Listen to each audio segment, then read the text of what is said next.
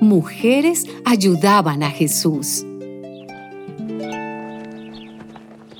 Después de esto, Jesús anduvo por muchos pueblos y aldeas, anunciando la buena noticia del reino de Dios. Los doce apóstoles lo acompañaban, como también algunas mujeres que él había curado de espíritus malignos y enfermedades. Entre ellas iba María, la llamada Magdalena, de la que habían salido siete demonios. También Juana, esposa de Cusa, el que era administrador de Herodes, y Susana, y muchas otras que los ayudaban con lo que tenían.